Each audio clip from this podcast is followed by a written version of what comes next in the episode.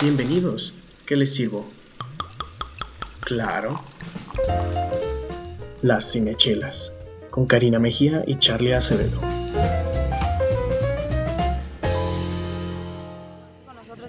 Bienve- Bienvenidos al quinto episodio de La Cinechela. Y a que no saben dónde estamos el día de hoy, Ni se lo imagina. ni se lo imaginan, estamos en el doceavo Festival de la Cerveza de Guadalajara. Venimos a probar de todas las chelas que sea posible. Es en domingo, lo cual no es tan recomendable porque pues ya pasó lo más chido que es los- el sábado. Pero igual aquí andamos. Yo soy Charlie Acevedo y me acompañan el día de hoy. Hola, yo soy Karina Mejía. Bienvenidos a este especial de Cinechelas en el Festival de la Cerveza. Hello, Paola Rojo, ¿cómo están? Vamos a degustar muchísima chelita, pero sí es domingo, entonces, ni modo. Y como hoy andamos afuera, sí va a haber tema. El día de hoy no nada más vamos a hablar de las chelas que más nos, van- nos gustaron de- del festival. Vamos a hacer también una lista de las mejores actuaciones en opinión de cada uno de nosotros. Cada quien tiene hoy cinco actuaciones que marcaron nuestra vida. Y mientras vamos a determinar... Pues a mí tan dramático, ¿no? Pero pues de las que me gustan, ¿no? O sea, es como... Es, Pero, que es claro como la chela misma, o sea, ¿cómo decidir entre tanto y tanto y tanto? O sea, está, está muy complicado. Sí, está, muy complicado, acordarse también de todo lo que has Todas las bebido, películas que has visto. todo lo que has visto, pero tampoco así como que hayan marcado la vida, pues uno puede vivir. pero- Claro que marcaron tu vida, No, Pau. no, no. Por algo, por algo te impactaron y por algo están en tu lista, ¿no? ¿Estás de acuerdo? Pues porque las vi últimamente, eso es la Sí, realidad. ya sé, son las más recientes. Eh, sí, Pero bueno, no bueno, podemos todo es mentir. Sí. No hay reglas, solo son como cinco actuaciones favoritas personales, ¿no? Piensen las de ustedes, díganos cuáles son y coméntenlo en redes sociales. Y bueno, va a haber cortes en este porque necesitamos hacer pausa para probar chelas, eh, hacerles pequeñas descripciones y después platicamos de nuestras listas. Entonces, quédense con nosotros, muchachos. Arrancamos.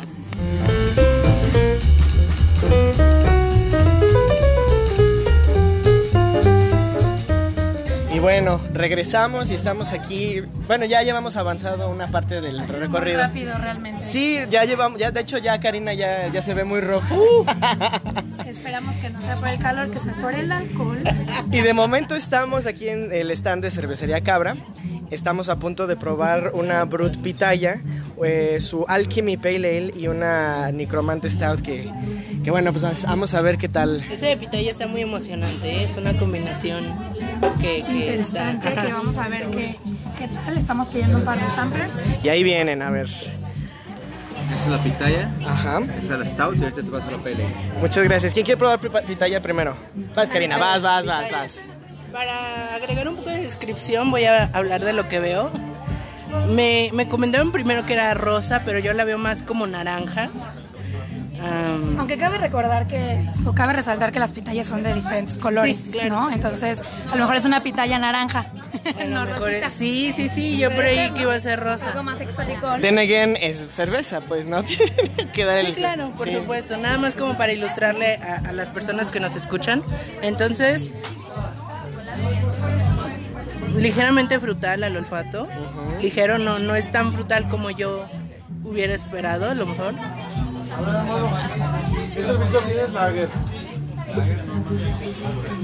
Mm, lupulosa. Definitivamente lupulosa. Sí. A ver, Pau, ¿tú cómo la percibes? Ok, es muy ligera de cuerpo, el, el encaje de Bruselas es bastante interesante porque meneamos un poquito el vaso y se queda pegadito en el pequeñito vaso como, como del tamaño de una gelatina más o menos. Ese es el tamaño de los samplers en, en este stand por lo menos. Y bueno, vamos a darle el traguito, como dice Cari, concurro. Este es muy, muy, muy lupulosa. Mm, y no alcanzo como a percibir el sabor a pitaya. Yo realmente Pero, sí esperaba algo más. pero también el sabor a pitaya es un poquito... ¿Engañoso? Sí, a veces la pitaya tiende a ser muy ligera, como que medio neutral y es como el sabor que nos da la, la misma fruta o hasta babosito, ¿no? Puede ser. Pero mm, no sé, vamos a ver que en los siguientes traguitos a ver si nos da algún deje de pitaya o vemos qué tal. Sí, a ver qué tal pruebas la otra, la de Pero quiero probar la pitaya también. nosotras, pero pide la tuya. Ok, entonces yo voy a probar la Necromante Stout. A ver, a ver. Tiene un aroma, sí, como un- esperaría uno que fuera una stout. Por ahí sí, sí llega, se llega a percibir el tostadito. Vamos a probar. Tiene un cuerpo no tan espeso. A ver. Bastante. Tiene un amargor un poquito más acentuado que cualquier otro stout que haya probado. Mm, me atrevo a decir que ligeramente ácida, poquito, poquito. Entonces está muy refrescante para hacer una stout. Le falta algo así como de espesor. Digo, ah, como a mí me gusta la stout, pero sí está. Cari, ¿tú qué ves? Digo, más bien, ¿qué hueles? ¿Qué percibes? Yo huelo algo delicioso, huele muy rico, ¿eh? El cafecito, uf, está, está muy bueno. Vamos a ver qué tal sabe. Mientras yo me voy a hidratar porque es importante a la hora de tomar agua, bueno, tomar agua, tomar cerveza, limpiar tu paladar con un traguito de agua para, para, para seguir con lo que... Y para con lo que mezclar sabores de cervezas entre las que son bastante ligeras y las que son un poco más eh, pesadas o que son mucho más que, que podríamos como concebir a la stout además de pesada que es A lo mejor amarga. amarga exacto los sabores amargos ¿Sabes qué? Me gustó mucho, mucho, mucho. No sé por qué me da un dejo algo dulcecito al inicio y ya en el contra... En el retrogusto. Ahí es donde ya empiezo a sentir lo, lo lupuloso, el amargor. Pero de entrada sí, lo primero que siento es dulce, no sé.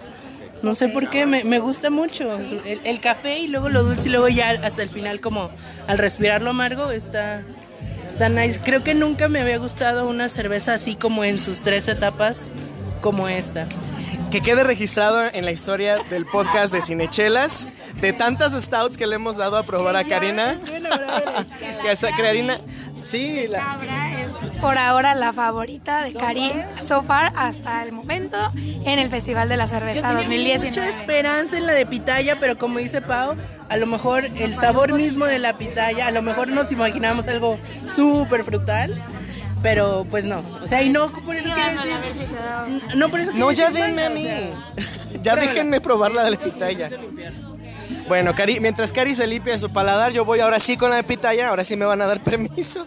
Entonces, yo al, al, al olfato ya se está persiguiendo el lúpulo, así como dicen. Ah, no me voy a dejar este, contaminar por sus opiniones, voy para allá. No te dejes engañar. Pero definitivamente esta está, está muy rica. Y esta de pitaya creo que trata de, de asemejar una especie de IPA, ¿no? Este, bueno, no, a lo mejor por el putazo del, pu- del lúpulo. Sí. Pero sí está, está rica, está ligera y siento que se me hace como para, como para empezar a, a tomar chelas, ¿no? Así como de, ah, vamos a una fiesta, este, ¿con cuál vamos a empezar? Una IPA ligera, vamos a probar esta de Brut Pitaya de cervecería Cabra. Siempre y cuando disfrutes los sabores amargos. Cierto, es cierto porque sí es bastante amarga. Y, ah, y bueno, ¿a ti qué te pareció la, la, la Stout Pau? A mí, pues también sigo concurriendo con, con Cari aquí. Está muy rica. El, el- aquí el encaje de Bruselas de la Stout es un poco más interesante. Eh, se asemeja mucho el encaje a, la espuma que nos deja a veces un espresso, que es amarillita, es, es como este sabor, este color caramelo. Se queda mucho en el, se queda en el vaso, no se queda mucho, pero sí, sí se puede quedar un poquito ahí en- en- en los laterales. Este, y el sabor es ligero, pero sí es muy dulce. Y lo más interesante es que no te deja un, un final amargo o un, un final seco, sino que te refresca, ¿no? Es, lo interesante de esta, de esta stout nueva. Y también pedimos una, una cabra, este, que es una pale ale. No sé, este, si la quieres probar la pale ale, a ver qué tal está. No sé, ¿me dan permiso?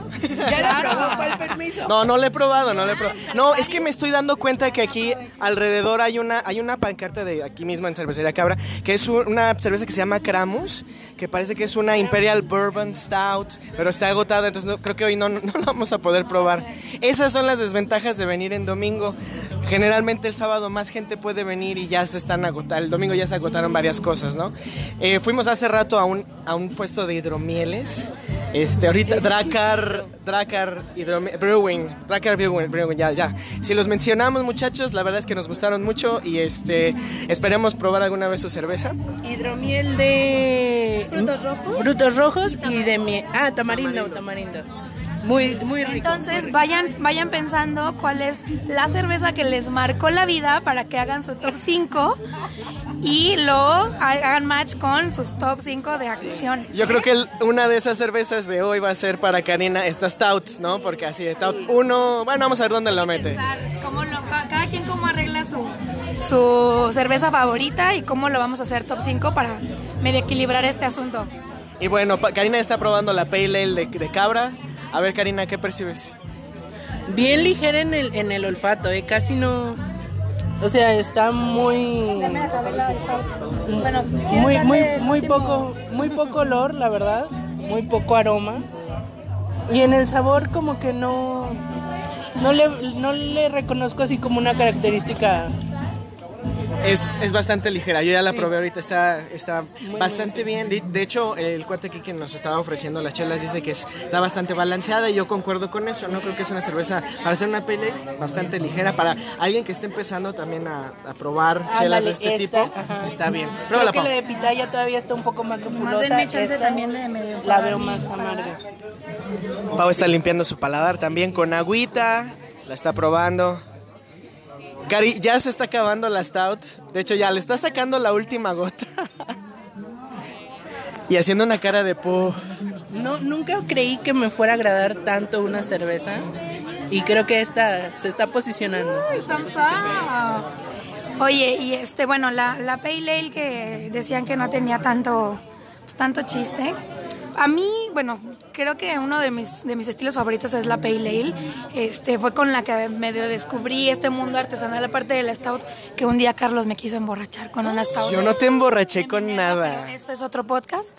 Luego les contamos sobre nuestra primera cita. Este, con una chela. Sí, hay que hacer ese, ese apartado, ¿no? A ver qué tal. Y nos mandan sus confesiones también.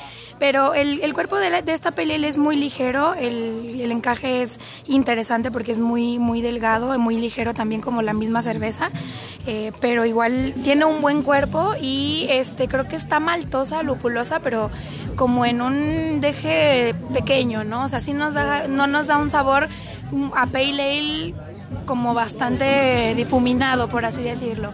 Pero sí tiene un buen sabor, sí, sí, sí se distingue de las otras cervezas que hemos probado y yo digo que es una buena pale ale. Es muy refrescante para más que nada como el verano. Entre la primavera y el verano se recomienda una, una pale ale que la, que la agarren. Son poquito secas, entonces siempre tengan a la mano su, su botellita de agua. Pero yo apruebo, thumbs up. Muy buenos estilos aquí en Cervecería Cabra. Eh, síganlos en Instagram o en, o en Facebook. Y ah, no estoy seguro dónde las podrán conseguir. Vinos y más es como de ley que seguramente encontramos unas botellitas de esto. Pero bueno, vamos a seguir. Vamos a hacer aquí un corte para después, en el siguiente segmento, vamos a empezar ya nuestras listas de nuestros cinco actuaciones que marcaron nuestra vida. Sí, marcaron nuestra vida. Entonces, ahorita volvemos.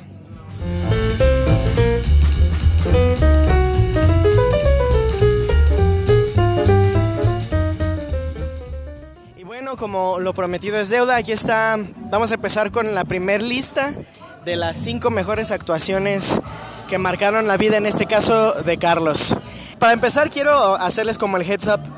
Como yo soy muy emocional, a mí me gusta nada más ver una y otra vez a estas personas, estas cinco películas que realmente me gustan y, y sí marcaron mi vida. Y quiero empezar con el primero que sé que es un actor que no se hace notar mucho porque él es como el rey del mock-up, digo, el del mock-up, del, del motion capture. Y este, quiero hablar de Andy Serkis, específicamente de su actuación en las tres últimas películas de Planeta de los Simios, en los remakes. La verdad es que es increíble. Primero Andy Serkis lo hace muy chido en El Señor de los Anillos, pero yo creo que él logra tener una oportunidad muy grande al interpretar a César en estas tres películas de hacer a este animal que se humaniza, por así decirlo, que es más humano que los humanos a veces. O sea, al- me- yo recuerdo esta escena climática en la, en la tercera película donde está, no quiero decir un spoiler, está a punto de hacer algo ah, drástico y ah, al final decide no hacerlo, pero su expresión, yo, yo sé que que es parte de el trabajo de los animadores y este pero creo que es mu- también mucha parte de él porque a fin de cuentas es motion capture, ¿no? Sí, es, es como una mancuerna entre actor animadores que realmente le dan ese toque y, ah, y bueno, no, no, no, no sé, ah, si ustedes opinan lo mismo que yo, por favor denme también sus comentarios. Pero bueno, ese es el primero de, de mi lista. El segundo también es hombre y es, de- bueno, tengo que recargar, el orden no, no implica el que mejor o que peor sea su actuación.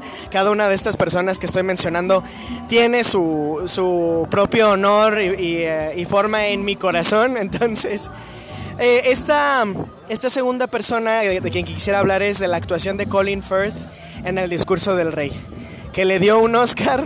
¿Qué decir de esta persona que interpreta a- al rey eh, Jorge, Jorge VI, verdad? Sí, que es una persona tartamuda y que el hecho de, que, de ser tartamudo le, le implica muchas cosas en su vida, ¿no? La- las cosas se mueven y de repente él tiene que ser ahora el rey y el rey es quien habla enfrente del, del, del, del público, es, es una figura este, para la gente, es como un símbolo. Y, ah, y creo que interpreta muy bien a, una, esta persona que está este- entre la espada y la pared. De, güey, no quiero hablar, pero tengo que hablar. Y ah, obviamente yo creo que parte del desarrollo chido de su personaje es el cómo hace química con Geoffrey Rush, que, este, que es el personaje de Lionel. Ambos hacen muy buenas actuaciones, pero a mí me encanta Colin Firth en esta película específicamente porque hace de esta persona que que decide sí hacer un cambio, o sea, que de- otros dirían, ya, tengo este pedo y así soy y así me voy a quedar, pero él logra como darnos una persona que sí está como de acuerdo a, a- con tener un cambio en, en su vida, ¿no?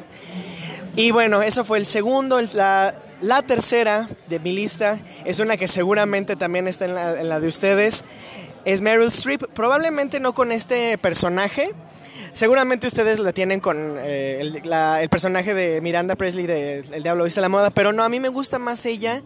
De todas sus actuaciones, creo que mi favorita es ella interpretando a Julia Child en Julie y Julia. Realmente me encanta el cómo se trajo todos los ademanes, la forma de ser de Julia Child, el, el cómo el maquillaje también le ayuda, el maquillaje, la peluca que le pusieron, o sea, le ayuda a ella a realmente plasmar la vida de esta persona, no la vida, o sea, esa, esa parte, ese pedacito de vida que nos cuentan de ella. Y, y a mí me encanta porque eso es, es una persona súper alegre y, y a, a mí me encantan las personas que son así, entonces yo disfruto una y otra vez ver esa película por ella. El personaje de Amy Adams en la misma película me cae gordísimo. Gordísimo, o sea, es así de, ay, es que hace berrinches porque, ay, es que no le salió y que no sé qué, o sea, bye. No, pero Julie, Julia Child fue así como... Sí, son como dos personajes muy opuestos porque ella es así de, ok, la vida me, me trajo para abajo, pero yo voy a seguir para arriba. Y creo que Meryl Streep la, la plasma muy bien. eh, me encanta su risa de, oh, cuando de repente se sorprende, oh, oh, oh", que no es una mala imitación la mía, pero, pero bueno, esa es mi tercera, Meryl Streep. Mi cuarta persona, debo decir, es una película que vi apenas este año, que se llama Yo, Tonya, I, Tonya. Y estoy hablando precisamente de Margot Robbie. Pau me está viendo feo. Creo que ella también tenía ese personaje en su lista.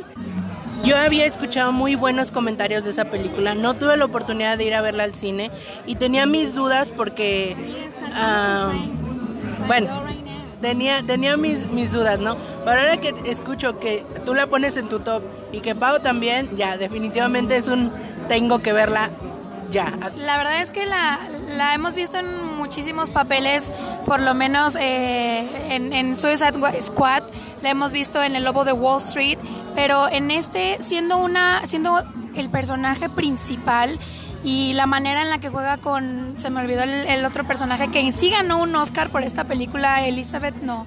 ¿Cómo se llamaba? Se me olvidó el... No me acuerdo, pero ella ah, también sale en una película de la que voy a hablar hace, al ratito, pero Ok, bueno, entonces tú me dices el, el nombre, pero prácticamente el, el- el hacer una, creo que es una biopic, ¿no? Sí podría ser, sí podría llamarse así. el papel es impresionante, no la vemos como la, la, la mujer guapa como, como se caracteriza, que tiene el cabello perfecto, el maquillaje perfecto, el vestuario perfecto, sino que eh, prácticamente representa a alguien de la vida normal que intenta llevar sus sueños a, una realidad. Este, pero se ve envuelta, si no la han visto, spoilers, pero se, vuel- se ve envuelta en, en, en controversia y algunos problemillas por ahí, pero si pueden, véanla, está en Amazon Prime, contraten 30 días gratis. Este, y eh, la verdad es que a lo mejor va un poquito de la mano con alguna película que vimos este año, que creo que te quedaste un poquito dormido tú. Este, con Saoirse Ronan, ¿te acuerdas de él? La... Ay, no me acuerdo. Ay, ay, ay, Queen, algo así por el estilo. Las dos reinas. Ajá, las dos. Escocesa. Sí, La reina escocesa. la, re- la reina de Escocia y sale con Saoirse Ronan, que la conocemos por, por Lady Bird, y también la caracterización de, de Margot Robbie, de dejar, o sea, totalmente desentenderse de ser ya la guapa, la bonita, la que tiene toda esta caracterización perfecta y que la vean como, como un modelo a seguir, un, un role model. Este, creo que ha tomado un, un camino nuevo totalmente a, hacia sus personajes, ¿no? De ya no verse tan bonita. La vamos a ver ahora en la de Harley Quinn, en la de Birds of Prey, pero pues a ver qué tal. Pero sí, yo comparto ese, ese punto de, Margot Robbie en I, Tonya. Me imaginé porque la vimos la película juntos y nos impactó un chingo. Ella realmente... eh, eh, yo me acuerdo, me quedo con ella con esta escena donde logra hacer este movimiento súper complicado y el cómo hace, cómo ella hace esta cara este, hacia el público y la sonrisa así de, güey, pasé tanto tiempo practicando y lo logré, está genial, realmente. Bueno, Margot Robbie, mi cuarta persona en mi lista y aparentemente una de, los actores en, en la lista de Pau. Y pues vamos con mi última, que es una actriz que últimamente no tiene tanta chamba, pero eh, yo entiendo lo mejor porque Hollywood es un es un monstruo y tal vez este no quiere incluir a, a la persona que hoy es ella, que es una excelente persona, activista, este pro de, de ideas nuevas que tienen que ya estar dentro de, de- del, del common social. Estoy hablando de Ellen Page en Juno. Es este adolescente cool que a lo mejor todos aspirábamos a ser o no. Es de repente un poco incómoda. Y de repente, exactamente, se embaraza y empieza pues todo el desmadre de la película, pero ella es graciosa, seria, logra ser un personaje muy balanceado entre una cosa y otra. Y a mí me encanta verla una y otra vez porque sí, creo que sí representa el adolescente semi maduro que dice, ¿sabes qué? No estoy equipado, dice ella, creo que para esto y, y necesito tomar esta decisión, ¿no? entonces para dar el bebé en adopción. Y todas las cosas que le pasan, eh, tiene esos momentos eh, muy, muy graciosos. A mí me encanta cuando se pelea con su mamá, que ese, está interpretada por esta actriz que ahorita no tengo el nombre, pero que... Eh, Sí, también sale J.K. Simmons, que, que seguramente en un momento vamos a hablar de él, estoy casi seguro por ahí, que Pau tiene, ajá. Pero bueno, a mí me gusta mucho Ellen Page en esta película. Aquí termina mi lista de cinco. Si alguno de ustedes tiene coincide con, con mi lista, háganmelo saber, por favor, ahí en los comentarios. Y pues bueno, vamos a hacer un pequeño... Y si no también, si dices, ¿sabes qué? Ellen Page, guácala. Si dices Margot Robbie, guácala, no sé de qué estás hablando, pero pues adelante. Cari, Cari no sabe, no, no, Cari está muy impresionada de pensar siquiera que una persona... Y para todo hay gustos y sabemos que las actuaciones, por lo menos, este, para algunos van a parecer majestuosas y para otros van a parecer muy simples. Entonces, si concuerdan o no con nuestras listas, la de Cari, la de Charlie o la mía, eh, está, mándenos comentarios, escríbanos y díganos, sí, estoy súper de acuerdo con, contigo. Pero si también este, están en desacuerdo, siempre es buen momento para un debate. Y los debates son mucho más interesantes. Vamos a hacer un pequeño corte para seguir probando chelas y volvemos con ustedes.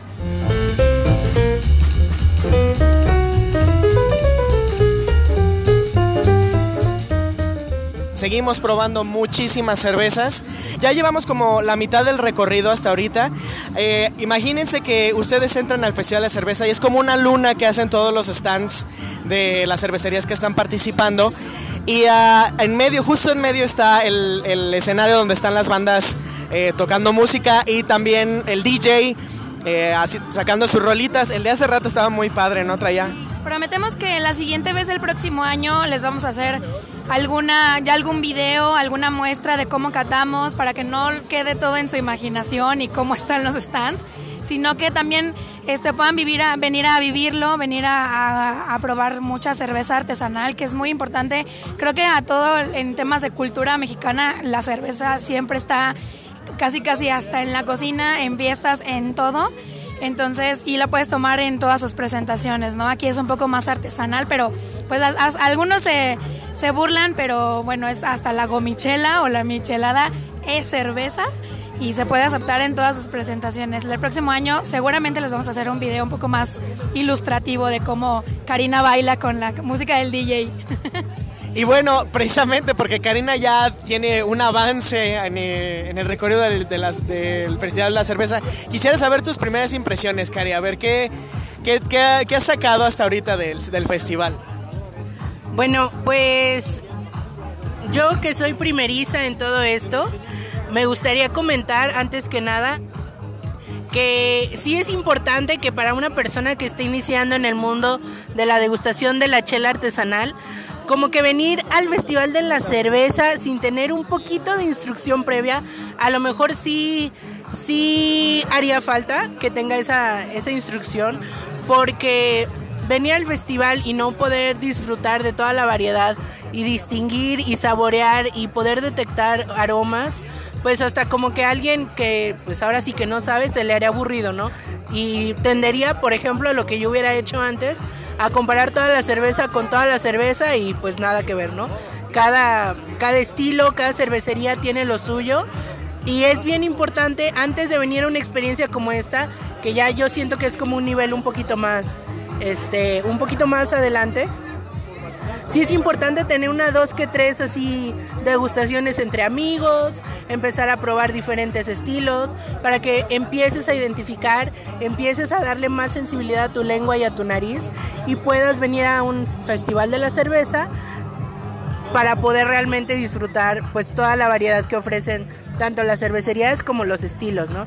Y bueno, tal como menciona Pau, ojalá el próximo año podamos regalarles algo en video, a lo mejor hay un, un en vivo, quién sabe, a lo mejor ya nos patrocinan para ese entonces y vamos a tener nuestra cabina aquí a vivo y en todo color, pero si ustedes este año 2019 están visitando la el Festival de la Cerveza, nos encantaría que también nos compartan sus impresiones, sus cervezas favoritas, sus nuevos descubrimientos tal vez, todo a través de nuestras redes arroba cinechelas en Instagram.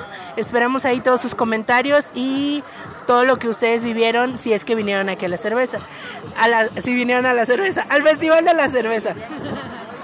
Y bueno, yo hasta ahorita, entre mis posibles favoritas forever, voy a nominar a dos, que viene siendo la Stout que se llama Crowley, de cervecería Cabra.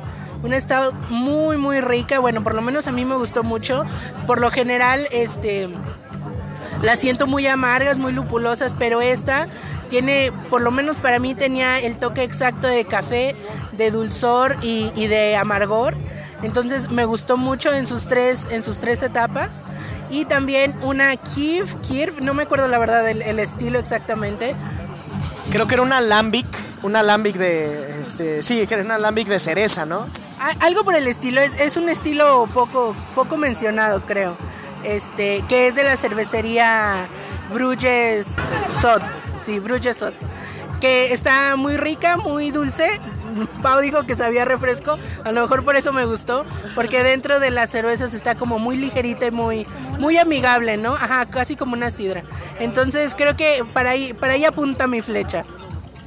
Bueno, y tú, Pau, a ver, ¿cuáles son tus impresiones hasta ahorita de lo que llevamos recorrido del festival?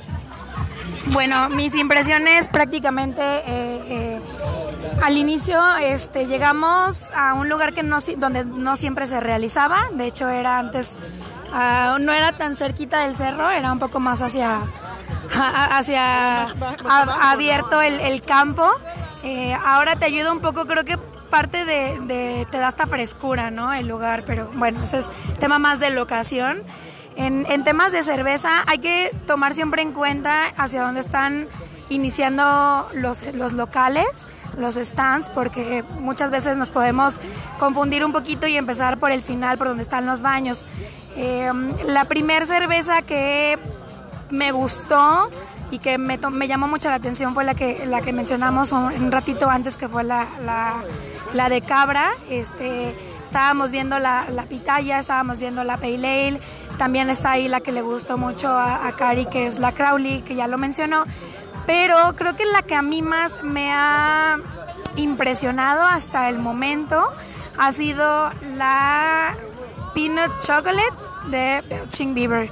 Eh, si conocen o no conocen a Belching Beaver, conózcanlo, lo pueden adquirir en este craft beer.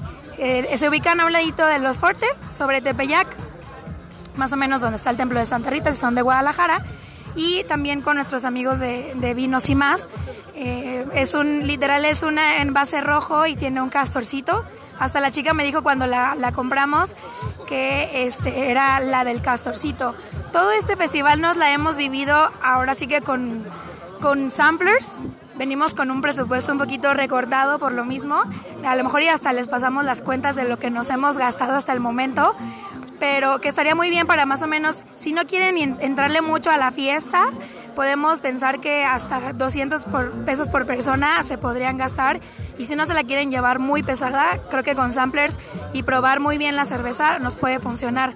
Volviendo al tema de, de la, de la peanut chocolate, era una cerveza cremosita, era un stout con el sabor eh, característico de- del cacahuate, pero lo que nos mencionaba la chica era que tenía chocolate mexicano, que esto eh, la verdad es que suma muchísimo a la cerveza, le, le hace una explosión.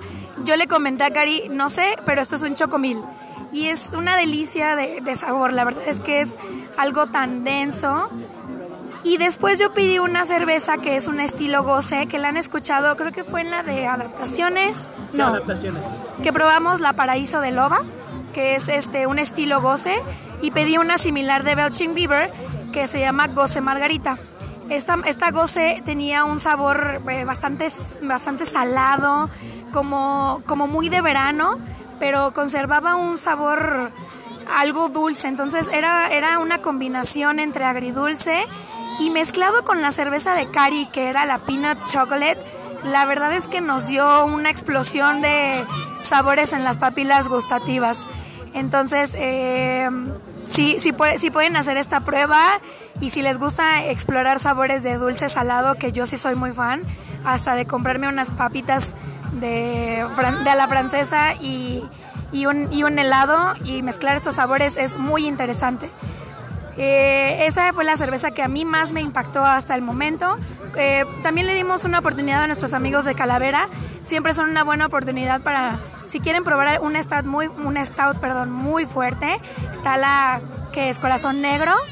Corazón negro, creo que probamos también corazón dulce, ¿no? Que es este, creo que una triple, estaba deliciosa. Estaba deliciosa y es un madrazo de sabor y de alcohol sabroso. Entonces, si quieren experimentar con algo un poco más fuerte, esa es eh, la opción con nuestros amigos de, Calavera. Y bueno, también nos encontramos con, con Cholos, con Loba, eh, con Fortuna. ¿Nos quieres platicar algo de esas cervecerías? ¿Qué probaste? Sí, mira, empezamos con Loba porque, bueno, ustedes saben que ya nos gusta Loba como de cajón. Probamos Loba Paraíso hace poquito, se la mostramos a Cari. Y esta vez eh, le dimos a probar a Cari una de nuestras favoritas, que es la Loba Sport, que es una wheat beer excelente. Que ella al momento de probarla dijo, bueno, el aroma no es tan interesante, pero a la hora de probarla es otra cosa. O sea, ese trigo no lo tiene ni Obama. no quiero sonar como nuestro presidente ahorita. Pero eh, bueno, eso fue en Loba. Eh, ahí estaba la lobita, que es algo que no hemos probado, pero honestamente, sabiendo que es como una cerveza demasiado ligera, una lager. es una lager. La verdad es que a mí no se me antojó, pero cervecería Loba sí es algo que tiene que probar sí o sí. Ya lo hemos mencionado antes. Luego nos pasamos a Fortuna, donde, bueno, Cari siendo fan- eh, fanática de, de Japón, del anime, creo que era importante que ella probara la Sake Ale. Entonces, este, la, eh, la probó y parece que le gustó y anda, y anda muy feliz. Ya le tronó la tacha a la Ya le tronó. Este, la Sake Ale, una versión ahumada muy rica de, este, de una ale que está hecha con levadura de sake. Tiene a la chica, la barista de repente nos mencionó que creo que la hacen con algo de arroz, no estoy seguro, pero sí tiene ese toquecito que- de sake en- al final, en el retrogusto. Y es muy, muy rica. Es algo fuerte, pero la verdad es que es algo que no se pueden perder. Y probamos también otra como versión safe de, Fortuna, que es una eh, Canta que está interesante la forma en que se preparó, que en realidad se trajeron como ingredientes del cantarito jalisciense. Si ustedes conocen el cantarito, pues es una combinación de jugos de frutas cítricas como toronja, naranja, limón, eh, refrescos de toronja y pues obviamente tequila, ¿no? Es, es excelente a nivel artesanal, o sea, haber hecho todo eso para hacer una, una lager de este estilo está padrísimo. Cantabirto está padre, o sea, está, está como para, para empezar la fiesta. No se me hace que tenga así como algo tanto que resaltar, pero está, está lindo. Fortuna tiene muchos más estilos que, que sí estaría padre a revisar. Y pues vamos a seguir el recorrido del Festival de la Cerveza. Probablemente no, no vayamos a probar ya tantas cervezas porque nos gustaría como traernos esta, estos, estas siguientes cervecerías para los siguientes capítulos.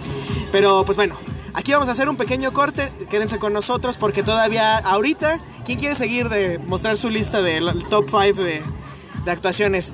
Karina le está haciendo cejas a, a Paola, entonces Paola, tú eres la que sigue. Porque yo, yo sigue tú. Bueno, está bien, yo ya tengo mi lista. Entonces pues vamos a hacer un corte y regresamos.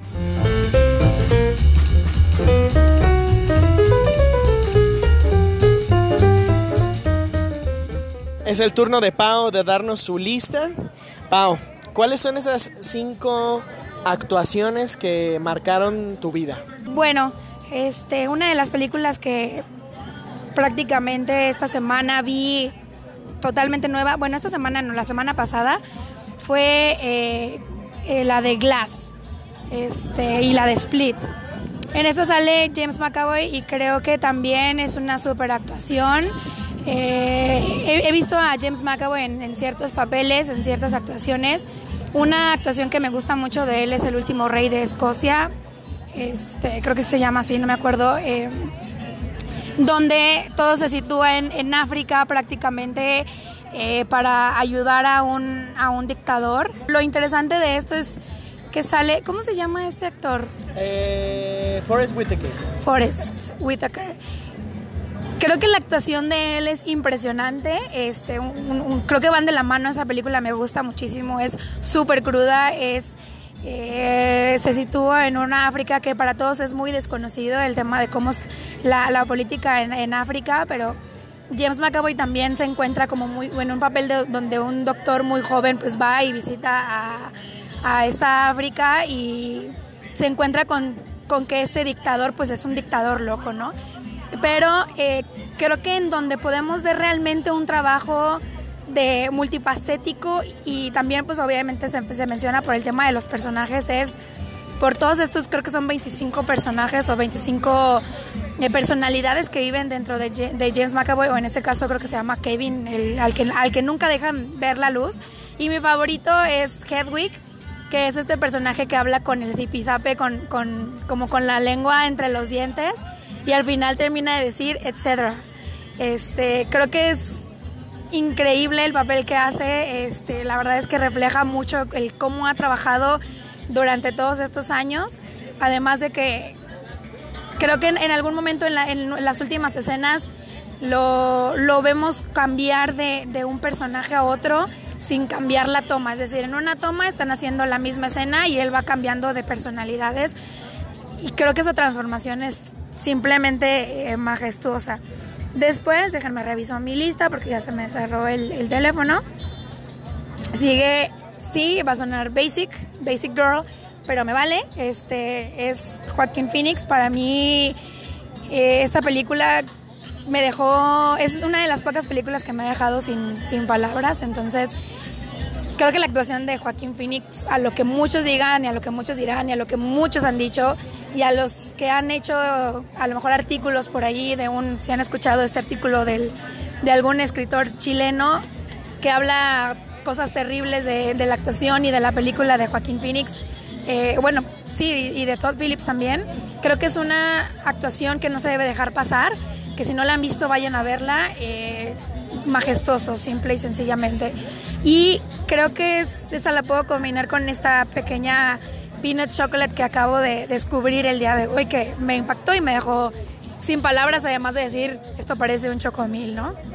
Después, a mi queridísimo Leonardo DiCaprio, creo que él es mi favorito en muchísimas películas. Titanic no es una de ellas, obviamente. Pero Leonardo DiCaprio en El Lobo de Wall Street. Esta película increíble que narra la vida este, de un de un corredor de bolsa y, y es basado en hechos reales, es decir, esto existe, esta historia existe en realidad. Creo que, creo que nos, nos la, la actuación nos deja maravillados, nos da risa, nos hace sorprendernos de cómo es que la, la, el uso de las drogas te afectan mucho. Majestuoso cómo lo hace Leonardo DiCaprio y creo que la puedo comparar un poco con, con la Pale Ale de, de Cabra, que si bien la había probado, creo que sigo viendo esta película y me sigue gustando muchísimo. Este, lo sigo disfrutando como la, primer que, la primera vez que la vi. No la vi en el cine, la vi de hecho en Netflix cuando ya tenía mucho tiempo con la cuenta y la pusieron. Este, y creo que la he visto unas cuatro veces y la verdad es que me sigue, me, me sigue gustando como la primera, la primera vez que la vi. Así suena tan romántico. Después, coincidiendo con, con Charlie y lo que habíamos platicado un ratito antes con Margot Robbie en I, Tonya, es una película que creo que cuando los, los, dos la vimos nos dejó también choqueados un poco sobre qué es lo que estamos viendo, qué es lo que acabamos de ver y cómo es que esta persona, esta, esta, esta actriz se ha vuelto tan multifacética para dejar de, como lo había mencionado antes, dejar de lado eh, la materia superficial, el, verse guapo, el verse bien, a de verdad ya entrar a sus personajes y caracterizarse como, como uno de ellos e ir profundamente, ¿no? No solo verse como esta Barbie que la vimos mucho en, en El Lobo de Wall Street, vestida de rosa, el cabello pomposo, voluminoso, este, el maquillaje intacto, perfecto, y que la conoció y creo que ella era una, si mal no recuerdo, una modelo. Este, y Jordan deja a su esposa eh, que duró no sé cuántos años con él y él pues al, al, conocer el éxito pues de repente le dice bueno vamos por caminos diferentes deja a la esposa y se va con, con este el personaje de, de Margot Robbie eh, fun fact la esposa la primera esposa de Jordan Belfort sale como ¿cómo se llama la mamá de How I Met Your Mother? Ah, Loretta. Sí, no, no, no, no, la esposa de Ted Mosby. La esposa de Ted. Ah, está, Christy Milotti. Ah, Christy Milotti, ya, ya. Es la. ¿En serio? Ella ah, es sí, la primera cierto, esposa. Sale ella. Es cierto, es cierto. Sí. Creo que, bueno, este Margot Robbie nos sorprende en esta película. Estuvo nominada a los Oscars en, en varias, varias categorías. Creo que hubo un par ahí. Creo que nunca salió en cines aquí en, aquí en México, o por lo menos a nosotros, a mí no me tocó verla, no sé si tú tienes algún comentario. Desgraciadamente estuvo como muy brevemente en cartelera. Qué gacho, porque, o sea, realmente, si, si le hubieran dado como más publicidad o más la hubieran, ajá, realmente yo, yo creo que sí hubiera gustado mucho a la gente, porque es una historia muy, muy interesante, realmente. Sí. Bueno, por último, que también a lo mejor y nos vamos a meter aquí a pelearnos entre todos, pero es J.K. Simmons en, en Whiplash, que también es otra película que me ha dejado sin palabras, que también ha estado nominada al Oscar y a lo mejor estoy hablando ya muy eh, clichémente, si existe la palabra, pero la verdad es que cuando vi esta película me relacioné un poco con el personaje. En, en lo personal a mí me gusta ver, eh, perdón, tocar batería, entonces ya verlo en el tema profesional, en estudiar esta carrera de música en la que te inmiscuyes tanto para poder lograr eh, estar dentro de una orquesta o tocar este jazz, que, que, el personaje se va metiendo un poco a esto.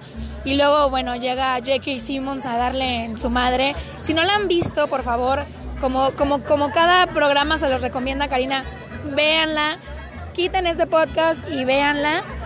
Es, es, es, es interesantísima cómo, cómo, se desarrolla el personaje, cómo se desarrolla J.K. Simmons, como siendo un, un, pequeño villano para, para esta película y cómo, cómo el personaje pues eh, lo, lo trata, ¿no? Y cómo nos recuperamos a lo mejor de estas mm, ob- objetivos o de estas piedras que nos pone la vida, así nos vamos a poner un poco cursis, pero la, la película es fuerte, es seca, es como un frenón y te da este revuelco de muchas cosas, de muchas emociones y la verdad es que cuando la vi en el cine, es así, la vi en el cine próxima a los Óscares, la verdad es que se convirtió en una de mis, de mis favoritas.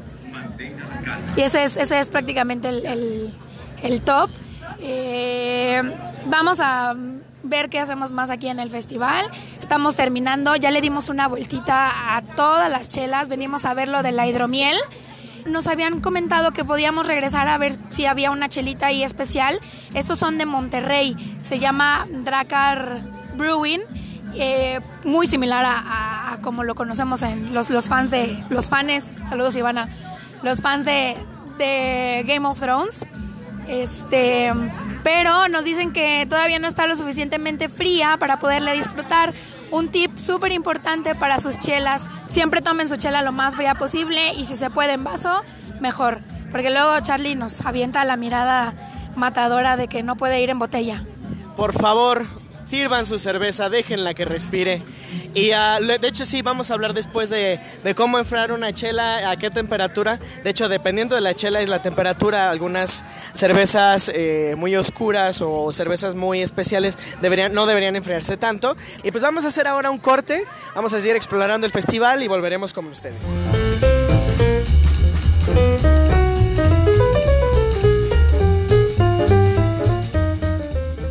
Vámonos dándole un resumen a nuestro episodio en el Festival de la Cerveza número 12 de aquí de Guadalajara. Eh, como todos los años, nos encanta ver a todas estas cervecerías haciendo maravillas, eh, juntándose aquí para, para mostrarnos su talento. Eh, hay que decir que vimos muchas cervecerías nuevas este año, por ejemplo está aquí a, Aujillo, aquí al lado de nosotros, que es precisamente del, municipio de Aujillo, están haciendo, tienen dos estilos, pero son dos estilos muy buenos y les recomendamos, es su segundo año aquí en el, en el Festival de Cerveza y les recomendamos que los busquen por ahí en redes sociales, Aujillo. Eh, a mí personalmente me gustó más la Blonde Ale de ellos. Sí, échenles un ojo, la verdad es que sí vale la pena. También vimos a otras cervecerías de cajón, cervecería Colima, cervecería Loba, eh, Fortuna. También y- eh, no, no habíamos mencionado a nuestros amigos de Chela Libre. Claro, Chera Libre, cierto. Este, bueno, no, no a conciencia, este, pero ellos creo que merecen también una buena mención porque sí, creo que sí platicamos un poquito de que los conocíamos en, en Guanajuato. Este, y nos había gustado mucho la que es la. ¿Qué era? La Dol. ¿Qué? Se me olvidó. La Bull Dolly. La Bull Dolly. Esa, esa Pale Ale, como les había platicado, la Pale Ale es este, una, una favorita mía. Y este, si tienen oportunidad de probar a Chela Libre, pruébenlos. Está muy rica la, la cerveza y también es una cervecería que también ya está apareciendo mucho en los festivales de, de acá de Guadalajara. Antes no era tan, tan normal que, es la, que la viéramos acá, ¿no? De hecho, es la primera vez que yo los veo aquí en, el festival. Probablemente estuvieron el año pasado que no estuvimos. A mí de ellos eh, me gusta más la Black Sado, que tiene un sabor ahí de fondo de tortilla quemada, de nixtamal. Está muy, muy, muy rica. Y eh, también, obviamente, vimos a Cholos Brewing, que nosotros conocimos acá en la SER. Esta vez probamos una cerveza llamada 627. Sí. Ya habíamos probado la 626, eh, que era una goce eh, como de frutos rojos, estaba muy rica. Esta vez la 627 era de ciruela. No nos impresionó tanto, pero eh, es- no, está, no está nada mal, está bastante rica, bastante interesante. Y bueno, pues vamos a dar como nuestro top ahora de las cervecerías que conocimos este festival. Eh, Cari, tú empiezas. ¿Qué cervezas realmente te volaron la cabeza el día de hoy? Pues no sé si considerar la cerveza, la, la hidromiel. Este. Es una, es una forma de cerveza, ajá. Según nos cuenta el chico de Dracar Brewing, eh, lo único que no tiene, creo, o bueno, lo que se sustituye por otra cosa es lo de la malta, ¿no? Entonces, podríamos decir que sí es un fermentado muy similar. Bueno, me llevé una muy grata sorpresa por ahí, un descubrimiento bastante agradable. Este, la de frutos rojo- rojos estaba deliciosa, deliciosa. Probamos la de tamarindo y nos prometieron blueberry, no nos han dado porque la tenían enfriando. Todavía no está en, en su punto, sus grados de congelamiento necesarios para que esté deliciosa, pero no nos vamos a ir sin, sin preguntar una última vez, ¿no? ¿Y tú, Pau? ¿Cuál te sorprendió este año? Híjole, creo que ya lo dije muchas, muchas veces en, en lo que llevamos de, de grabación, pero creo que la Peanut Chocolate, este, para esta temporada ya de otoño o invierno, como si fuera como moda, pero está deliciosa. Esa para mí fue la cerveza revelación. Este, estaba en el stand de Fauna, Fauna y... ah, sí, de Belching Beaver. Este, prueben esa, esa cerveza, es muy buena y creo que fue mi favorita de hoy. Y personalmente, una, un descubrimiento real que, que hice este, este año es una cervecería que se llama Steinbach. Steinbach, no sé cómo pronunciarlo, es como alemán. Eh, lo- sucede que es un alemán cervecero que está haciendo cerveza aquí en, en Guadalajara y se trajo estilos alemanes a adaptarlos aquí a, a recetas mexicanas. Y tiene una cerveza ahumada, una Bock mezcal que está deliciosa y también de ellos probamos una jefe Weizen que bueno, destacada sobre todas otras jefe Weizen que hemos probado. Eh, las recomendamos y los tienen también por ahí en redes sociales. Búsquenlos porque sí vale la pena. Repito, es una alemana haciendo aquí cerveza en Guadalajara. Pues bueno, ojalá el próximo año podamos conocer muchas más cervecerías, eh, encontrar muchos nuevos sabores, a lo mejor también toparnos con algo que no nos guste tal vez. Que siempre, siempre hay, ¿no? Siempre existe esta cerveza, pero no, no está de más probar. Y me gusta, me gustaría hacer una mención ahorita de, de los de los top, del top 5 de las actuaciones. Este se me había olvidado nuestro queridísimo Christian Bale con Dick Cheney en Vice. Eh, la verdad es que sí, sí, esta película nos, nos sorprendió muchísimo también, la fuimos a ver al cine, creo que estaba nominada al, al Oscar este año. Y ver cómo cambia Bale cada vez su cuerpo, creo que esta era la última película en la que cambiaba su cuerpo para, para una película, pero creo que en, El Maquinista me sorprendió muchísimo y en Dick Cheney también. La caracterización y, y- la soberbia de- del personaje. Véanla, se llama Vice y si les gusta la política les va a encantar esta película. Vamos a hacer otro corte, pero volvemos para cerrar con la lista de Karina.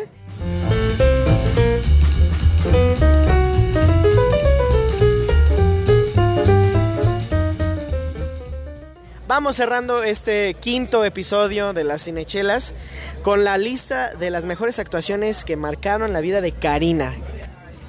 Pues como todo y yo creo que igual que mis compañeros tuve muchas dificultades como para descartar. Debo decir que estos son como los quise respetar como el funcionamiento de mi cerebro y fueron las cinco que más rápido se me vinieron a la mente al momento de pensar en una buena actuación. Creo que si mi cerebro evoca ese ese recuerdo quiere decir que sí fue me- memorable. Entonces quise respetarlo en ese sentido y no hacer mucha más indagación. Ya que estuve escuchando las de Charlie, las de Pau, dije, ¿cómo no te acordaste de eso? ¿Cómo no te acordaste de aquello, no? Pero bueno, en fin.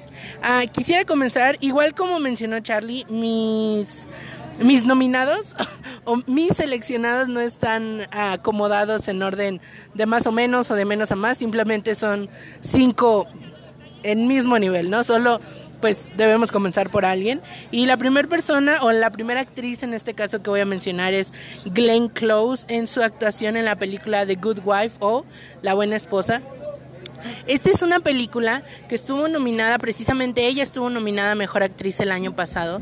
Y bueno, yo no, no vi que le hicieran mucha publicidad a la película, me parece que incluso pasó muy desapercibida, o sea, si no sabías que la actriz estaba nominada Mejor Actriz por esta película, a lo mejor ni siquiera te hubiera como llamado la atención.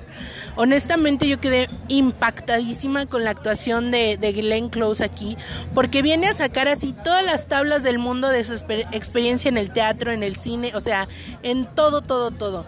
Su, su trabajo aquí es tan sutil y no es así como que haya hecho un súper desnudo o que se haya expuesto como a una interpretación hiper exagerada en una... No, o sea yo creo que lo que puedo destacar de esta actuación de Glenn Close son los detalles, o sea, la mirada, la forma en la que contenía la respiración, cómo dirigía la expresión de su rostro. Es decir, fue un personaje tan, tan minucioso y tan cuidado y tan lleno de, de estos pequeños detalles y estos pequeños este, matices que a mí me pareció una riqueza extraordinaria de personaje y que honestamente cuando vi sus contendientes, yo en las nominadas de ese año yo dije, no, fácil, ya sé quién se lo va a llevar.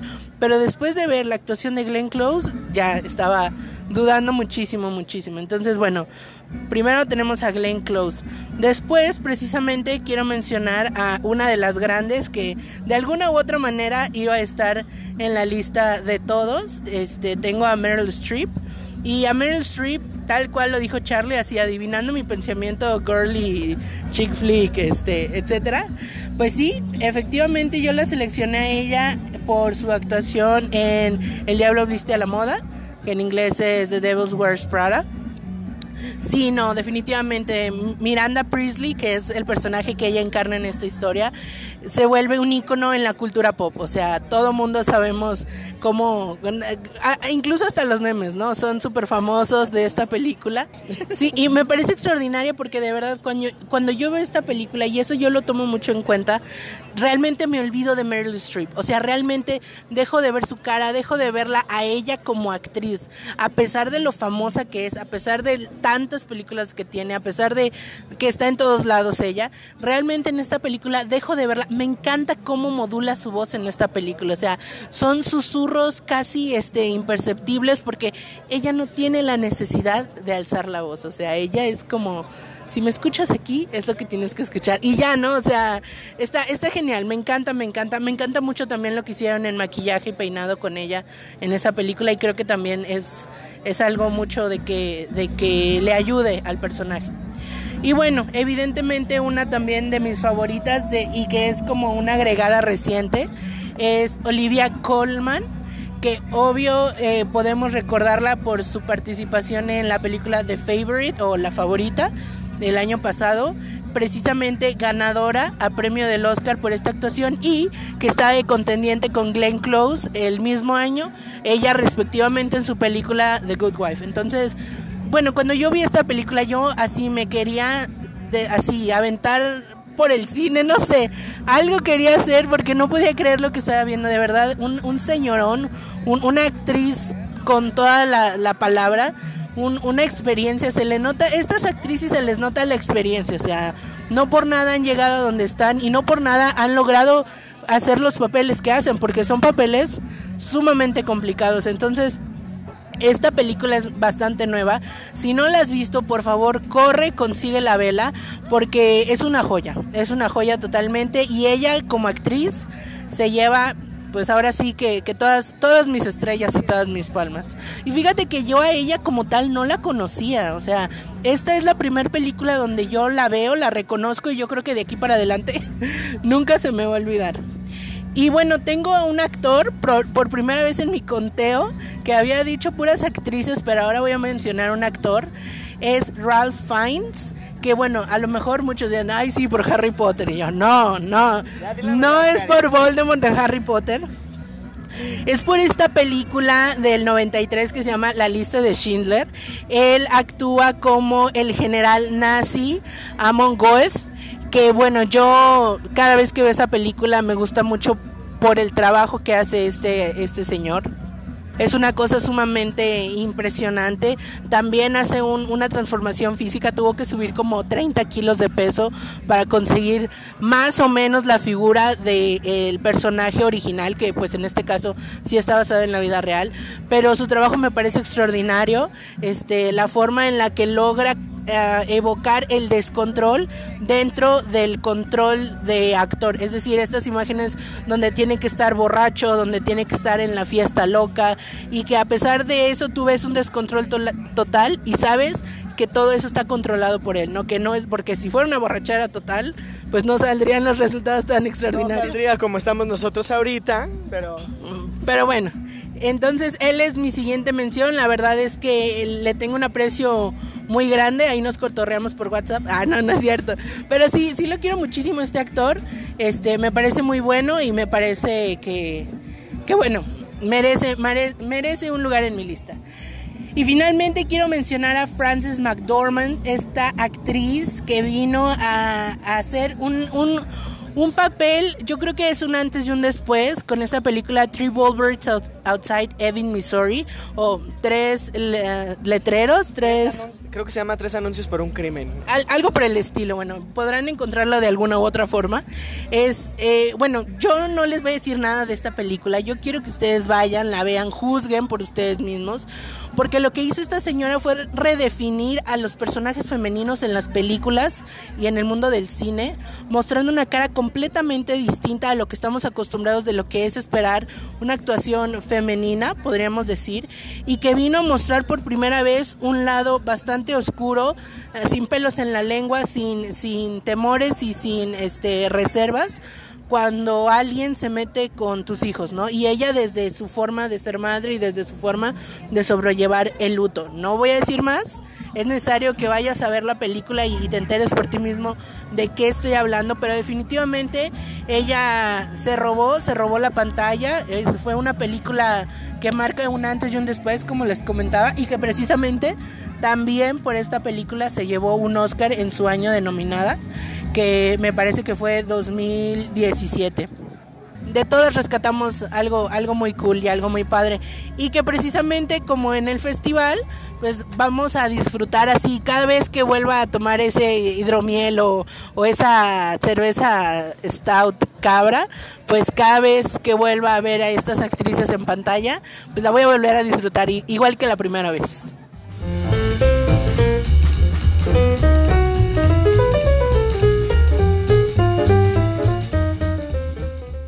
Bueno, ya estamos aquí. Ah, Y bueno, y bueno, siempre empieza así, ¿verdad? Y siempre acabas así también. Y bueno, vamos a terminar entonces el episodio de hoy. Yo fui Charlie Acevedo, me pueden encontrar en redes, en Instagram como arroba charliechelasblog. Eh, fue un placer eh, que nos escucharan. Eh, vamos corriendo ya porque ahí viene una super nube de lluvia. Y pues despídense, chicas. Yo fui Karina Mejía, como siempre un placer que nos acompañaran. Síganos en nuestras redes, arroba cinechelas en Instagram. A mí me encuentran como arroba Karina Mejía Picie. Fue un honor, fue un gusto y hasta la próxima. Mil, mil gracias por estarnos escuchando en este nuevo podcast, edición Festival de la Cerveza. Yo soy Paola Rojo y me pueden seguir en Instagram como Lucifer Sam con doble A. Quédense con nosotros en el siguiente episodio porque de que hay chela y hay tema, lo hay. Hasta pronto.